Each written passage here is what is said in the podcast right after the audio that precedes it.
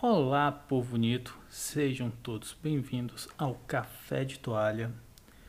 E antes da gente começar, eu sou o barista, espero que vocês estejam com um belo café do lado de vocês, exceto se vocês estiverem escutando isso tarde da noite e precisarem dormir. Aí eu recomendo algo que não tire o sono de vocês. O que, que a gente vai falar hoje? Hoje, especificamente, por se tratar do primeiro episódio, quero falar com vocês por que, que a gente nunca começa. Por que, que a gente sempre adia os nossos projetos. E esse é um tema que é muito comum nos, na nossa época, né? Várias pessoas querem começar algum projeto, têm boas ideias e nunca começam. Um exemplo é o café de toalha, que eu deveria ter começado ele há pelo menos uns três anos atrás. E para ser muito honesto com vocês, eu até gravei um episódio algumas semanas atrás, eu acho que duas, três semanas atrás. Não gostei e fiquei de regravar. Só que eu fiquei enrolando. Show, né? Fiquei procrastinando novamente. E aqui estou eu tentando fazer isso ir pra frente, gravar e postar. A, a procrastinação é muito associado aos motivos a gente não começar. Muita gente confunde a procrastinação com a preguiça, né? Mas são coisas diferentes. A preguiça, ela é como é que eu vou dizer? Ela é o desinteresse por algo. É quando você não quer fazer algo e aí você tem preguiça. Já a procrastinação, ela está muito mais associada a quando eu quero fazer algo, mas por algum motivo eu não faço. Seja porque essa coisa é muito dispendiosa, seja porque eu não estou afim. E para dar um exemplo, um exemplo bem legal, digamos que a gente tenha que estudar para alguma prova, seja essa prova de engenharia, uma prova de língua estrangeira, qualquer coisa. Só que estudar é chato, né? É muito melhor eu ir assistir uma série, um filme, ou mesmo eu jogar videogame. E aí eu passo a semana fazendo essas outras coisas e nada de estudando. Quando chega o dia da prova, eu vou fazer essa prova sem ter estudado. E o que, que vai acontecer? Eu vou ficar estressado, ou eu vou tentar estudar tudo cinco minutos antes para fazer a prova, ou não vou nem estudar e aí ou eu desisto, ou então eu me saio muito mal. Uh, a procrastinação, o ato de procrastinar, procrastinar, ele vai acarretar danos que sejam emocionais ou físicos, né? ou os dois no caso. Nesse caso do exemplo da prova, um, um dano que ele vai ocasionar emocionalmente na gente é o estresse, e aí a gente não consegue fazer. Mas eu quero que vocês entendam desse exemplo que a procrastinação vem muito de coisas que a gente acha chato, que a gente não quer fazer porque é chato, e aí a gente vai adiando porque temos coisas mais divertidas. Um outro exemplo aí é quando a mãe saía para trabalhar, ela mandava a gente colocar água na geladeira e a gente só lembrava de colocar água na geladeira quando a gente ouvia ela abrindo o portão. E aí a gente corria, né, para dar tempo. Por quê? Porque encher água é chato. O ato de procrastinar, como ele pode causar danos físicos e emocionais, nem todo mundo vai precisar ir a um psicólogo ou de ajuda profissional. Mas é importante que quem tenha isso muito agravado procure quem está se sentindo mal com isso e acha que ajuda profissional pode ajudar. É muito bom que vá atrás. Uh, eu não quero entrar muito nesse tema emocional, de problemas emocionais, de coisas mais sérias, porque isso requisita uma pesquisa mais ampla e mais aprofundada nesses temas e até mesmo achar um, um profissional da área para tirar algumas dúvidas, né? Uh, e adivinha só, não fiz nada disso, né? Procrastinei novamente. Uh, mas bem, a procrastinação ele pode ser um dos motivos que nos faz desistir. O outro pode ser o medo. Então, e um gera o outro, na verdade, né? O medo de errar faz a gente procrastinar também. Uh, alguns dias atrás eu estava lendo um texto do Chris Peregon, Chris Peregon, desculpa aí se eu tô falando seu nome errado. Uh, e o título do, do texto, né, é o seguinte: Você nunca vai estar pronto. Comece hoje. E aí no texto ele desenvolve várias coisas de como a gente adia e tal. Uh, e tudo isso que eu já falei, né? Apesar da gente ter ótimas ideias, a gente vai adiando. E o que eu achei bem interessante são as desculpas que ele coloca no texto. Porque ele mesmo perguntou por que, que a gente não começa. E ele mesmo já vai dar essas respostas pra gente. Entre elas, né, eu separei algumas aqui, estão as seguintes. Ah, tá chovendo, então isso dá vontade de ver um filme ou de dormir mais. Tá frio, vou ficar na cama mais um pouco. É feriado, começo amanhã. Ah, fim de semana, vou começar minha dieta só na segunda. Vou aproveitar o fim de semana, a saideira. Ah, é, hoje tô muito cansado, é segunda, mas eu tô cansado. Cheguei do trabalho muito muito exausto. Amanhã, amanhã eu começo meu projeto, amanhã eu começo a escrever o livro. E a que mais me pegou foi a não estou pronto, preciso estudar mais. Por que, que essa me pegou? Porque eu sempre quero aprender mais antes de começar algo. Eu acho que eu nunca estou preparado o suficiente. Pelo que eu vejo, por aí não sou só eu, né? Tudo bem que é só uma evidência que eu tenho totalmente anedótica. Não necessariamente posso estar certo, não posso estar totalmente errado aqui. Mas é algo que eu vejo muito comumente, pelo menos aqui na minha realidade. Depois que ele faz essa. Ele dá essa desculpa de que a gente nunca vai estar pronto, que a gente sempre vai querer buscar mais conhecimento ele faz algumas perguntas. E essas perguntas, não a desculpa em si dói, mas as perguntas que ele faz depois são as que mais doem. Porque logo em seguida ele pergunta: quando você acha que vai estar pronto? E nesse momento a gente se vê, né? Pô, quando é que eu vou estar pronto? Daqui um ano. Aí você pensa: não, daqui um ano eu vou estar pronto, eu vou estudar e daqui um ano eu começo. Aí logo embaixo ele fala: ah, daqui seis meses você está pronto, você vai estudar, daqui seis meses você vai estar pronto. Não, melhor, daqui um ano. E aí ele vai fazendo essas perguntinhas, né, de quando a gente acha que vai estar pronto, um ano, um ano, seis meses, para logo após ele fala, falar o seguinte, dar um tapa na nossa cara, né, porque isso na verdade é um tapa que ele dá na gente, que a gente nunca vai estar pronto. Daqui um ano, por mais que eu tenha estudado, eu vou achar que não é o suficiente e eu vou querer mais seis meses para estudar. E aí, depois desse um ano e seis meses, mais um tempo para estudar porque eu ainda não estou pronto. E essa é a verdade. Quanto mais a gente estuda, a gente vê que a gente precisa conhecer mais das coisas, né?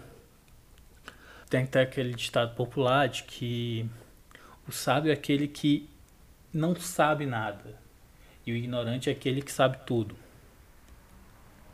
Isso é um ditado popular, mas cabe muito bem nesse caso, né? A gente sempre quer saber mais para a gente não falar besteira. E por quê? Porque, que, porque a gente tem medo do fracasso, a gente tem medo de ser corrigido. É o medo de falhar, né?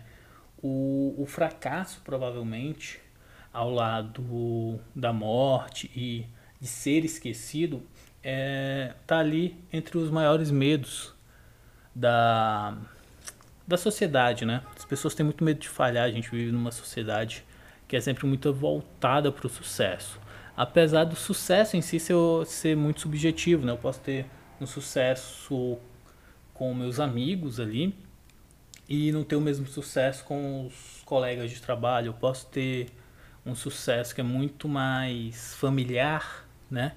Ou um sucesso muito mais profissional e tal. Isso depende muito de pessoa para pessoa, mas o sucesso em si é muito subjetivo. E a gente tem medo de falhar, né? De não dar conta de fazer as coisas o medo incentiva a gente, a gente tem medo de ser ridicularizado, de ser corrigido, das pessoas rirem da gente. Ah, mas a única forma da gente falhar com certeza é nunca fazer nada, né? É aquele, se eu não vou fazer, eu não vou falhar. Mas ao contrário, se eu não faço, eu não vou ter sucesso. Eu só vou conseguir fazer algo, ter sucesso em algo se eu começar a fazer aquilo. E para perder o medo de fazer é só fazendo, né? Inclusive, estou aqui novamente. Menos nervoso do que o de três semanas atrás, que eu achei horrível. Eu quero contar uma historinha de quando eu dava aula, porque todo mundo do meio que já passou por isso em algum momento. Sabe, quando a gente está na escola, né, na faculdade, precisa fazer alguma apresentação para a turma, a gente tem muito medo de errar, ser ridicularizado pelos nossos colegas, de rirem da gente e tal. Só que é esse medo ele é muito amplificado quando você vai dar aula, quando você vai ensinar alguém, esse medo do se multiplica. E o jovem eu, há muito tempo atrás, né, não que eu esteja tão velho, mas já tô. Uh, eu perdi o emprego como programador, trabalhava como programador, né, front-end e tal. E eu perdi o emprego. E aí, tava procurando novo emprego e tal, achei um trampo para dar aulas de programação, tecnologias novas e tal. Eu pensei, pô, não conheço muito bem essa tecnologia, mas vou dar uma estudada aqui e vou ver se eu passo, né? Preciso pagar as contas. Vai que é, três, quatro alunos, talvez eu, eu me saia bem. Beleza, estudei, consegui o trampo. Aí eu fui lá, fui a primeiro, primeiro dia tal. Cheguei lá, uma galera toda bem mais velha, uns 20 anos mais velha do que eu. Com uma carreira bem consolidada já, né? A galera era da área. E eu ali ainda no meu no meu início de carreira. Para ser honesto, a minha primeira aula foi horrível. Foi uma porcaria. Eu voltei para casa quase chorando. Muito ruim, eu tremi muito, gaguejei muito, os alunos perceberam e tal. Foi horrível. No fim da semana eles me deram feedback, né? Falando que foi uma porcaria mesmo, eles mesmos falaram que foi uma porcaria. Eu também já sabia porque a gente sabe. Foi ruim e que não tinha sido tão bom e tal, eles esperavam outras coisas e tal. Acabou que no final da semana eu fui demitido. Fracasso total. Mas assim, eu tive esse fracasso e meio que eu me senti aliviado, porque tinha sido muito ruim, uma experiência horrível. Aí eu comecei a fazer outros trampos, né? Uns frilas aqui, uns frilas ali. E apareceu outra oportunidade de emprego, né? Uma coisa mais segura e tal, para dar aulas novamente. E eu tava morrendo de medo.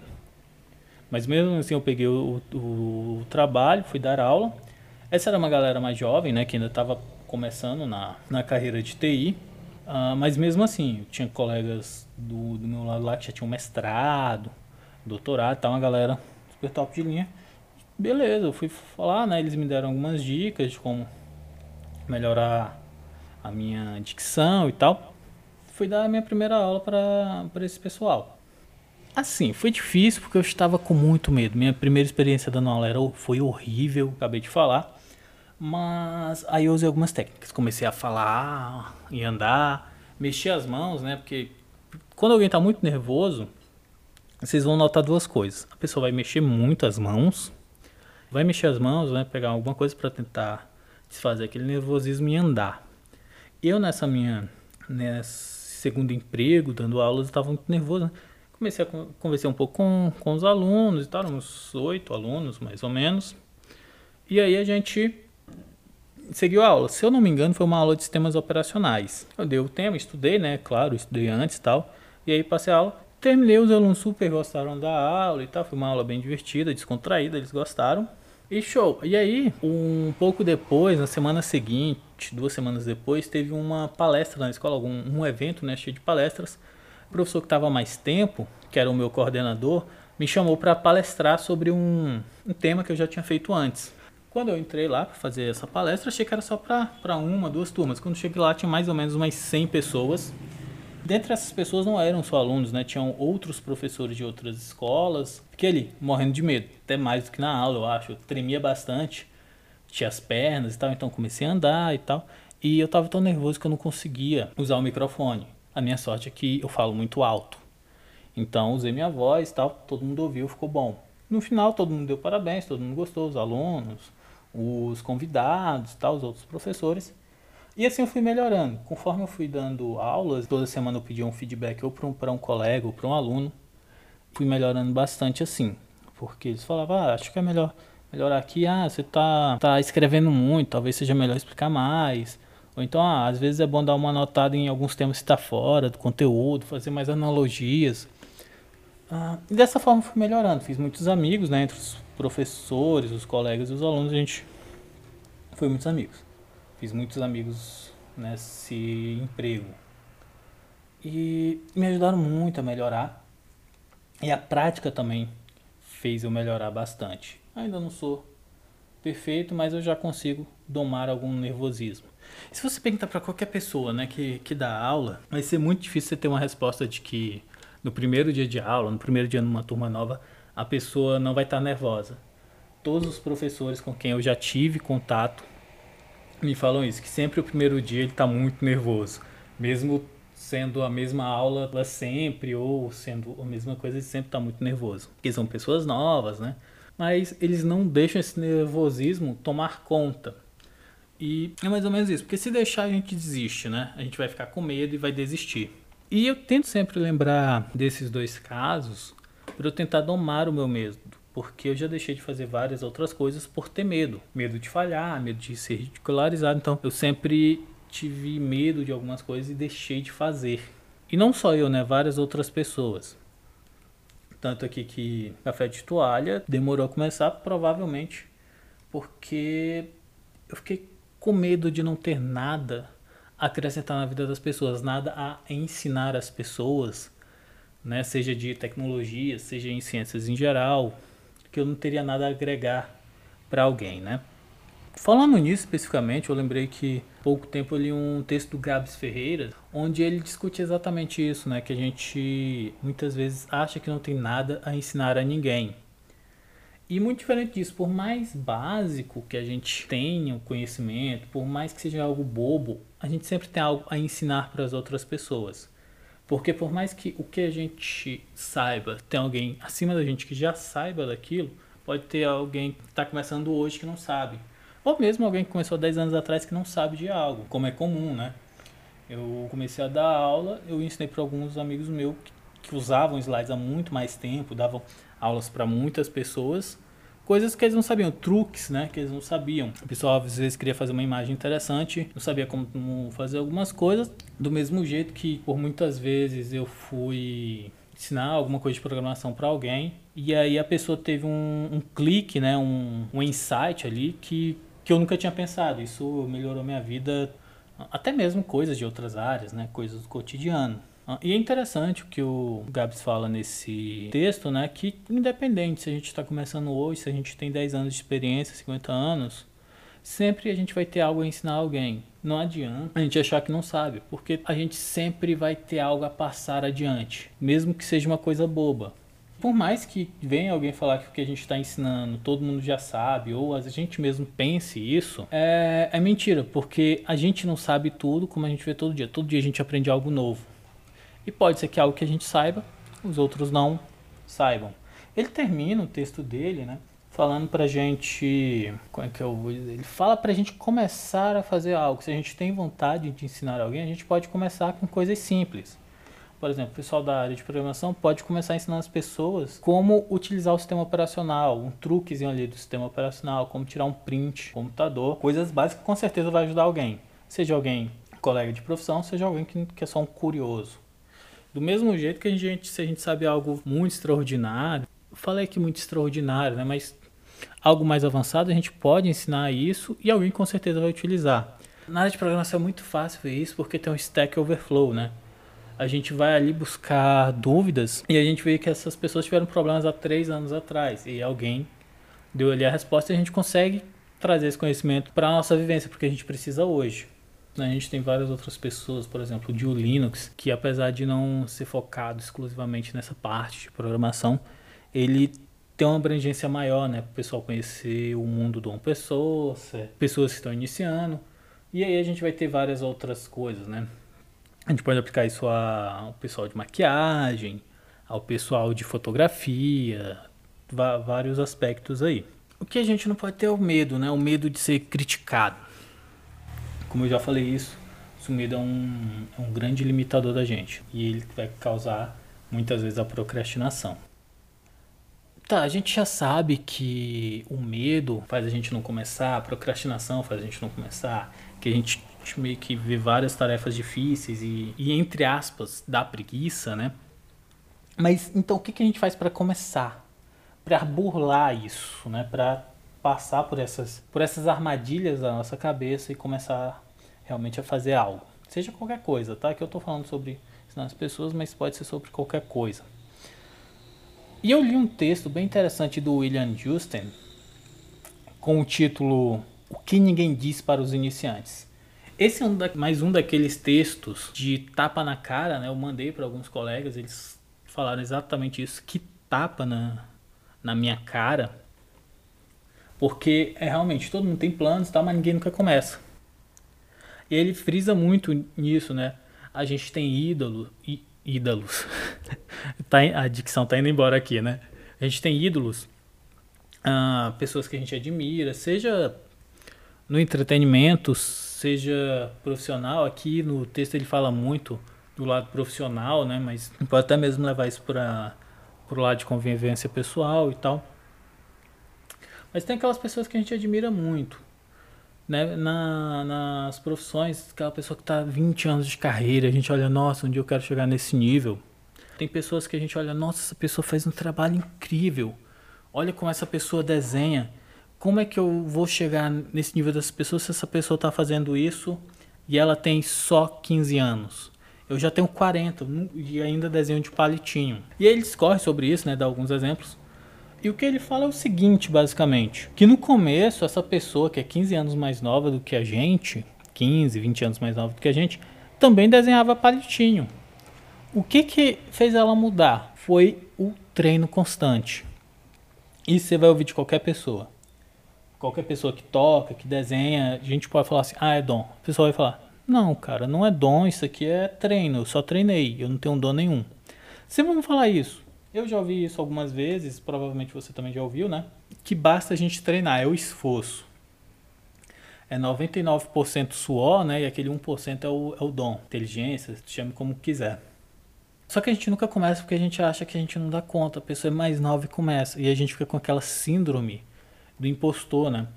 Que ah, não dou conta, não consigo. E quando a gente faz alguma coisa, seja no nosso trabalho, a gente fala, pô, isso aqui não é bom o suficiente. Vão descobrir que eu sou ruim. A verdade não, não é bem isso. A verdade é que a gente sabe fazer e a gente tem bom gosto. A gente sabe o que a gente quer, a gente sabe o que é bonito, a gente sabe que é o trabalho bem feito. Mas para a gente chegar naquele resultado, a gente tem que praticar bastante, a gente tem que começar a fazer. Se eu quero fazer uma Mona Lisa, eu não posso, porque eu só sei fazer palitinho, não fazer. Eu tenho que começar com meus palitinhos e aí depois eu vou avançando, aprendo a fazer o rosto, aprendo a fazer cabelo, passo a passo ao longo dos anos. Tem um vídeo muito bom do Atila, pode procurar ele lá no, no Twitter. Uh, é um vídeo muito bom dele no, no YouTube, né? Onde ele fala sobre Tarsila do Amaral. Né, na, na verdade, o vídeo é mais sobre reconhecimento de padrões tal, como inteligências artificiais reconhecem padrões. E ele fala que, tipo, Tarsila do Amaral, que muita gente acha os desenhos bizarros e feios, porque não é aquele desenho clássico. Se a gente voltar um pouco mais na carreira dela, a gente vai ver que ela fazia retratos de pessoas que eram bem bonitos, né? É o que o pessoal chamaria de, de retrato clássico e tal. Só que ela levou anos para aprimorar a técnica e o estilo que ela tem, pelo qual ela é conhecida. E é bem isso, se a gente quer fazer algo, a gente vai levar anos até a gente aperfeiçoar a nossa técnica, aperfeiçoar o que a gente quer fazer, o que a gente acha bonito, o que a gente acha bom. Isso vale para qualquer área do conhecimento humano, seja pintura, fotografia, música, uh, design gráfico, programação, oratória, né? A gente só perde aquela gagueira de uma apresentação inicial na faculdade se a gente treinar muito. Tem gente que até se grava, fala, hum, faz olhando no espelho, chama os tios, né? Pra treinar. Exatamente que a gente, isso que a gente precisa fazer. A gente precisa começar. Porque os primeiros não vão ser tão bons. A gente tem que começar. Começar a treinar. É, seja treinar mesmo, começar a treinar, ou começar a fazer aquilo e já ir mostrando para as pessoas. E conforme for avançando, a gente vai se aperfeiçoando. Porque por mais que venha alguém nos criticar, a gente, se a pessoa realmente for criticar a gente de uma maneira séria, ela vai nos ajudar a crescer. Tudo bem que a gente vai ter aquelas pessoas que vão criticar por criticar, né? Mas muitas vezes a gente tem que olhar para o que algumas pessoas querem nosso bem e ir melhorando, tá? É normal a gente ter medo, seja o medo de críticas, seja o medo do fracasso, Uh, mas a gente tem que usar esses medos e, e esses ditos fracassos, né, que na verdade não são fracassos, fazem parte do nosso aprendizado, para melhorar, ter um, uma coisa legal e chegar ali no futuro e ver, poxa, é, há 10, 15 anos atrás eu não era tão bom. Hoje eu já estou no nível eu razoavelmente, mas eu quero melhorar, porque quanto mais o tempo passa também, mais exigente a gente vai ficando. Bem, pessoal, espero que essas minhas reflexões aqui ajudem vocês que estão escutando a tirar o projeto de vocês do papel, como eu estou tentando fazer com o meu, né? Espero que vocês também tenham essa vontade de tirar o projeto do papel e que comecem, só comecem.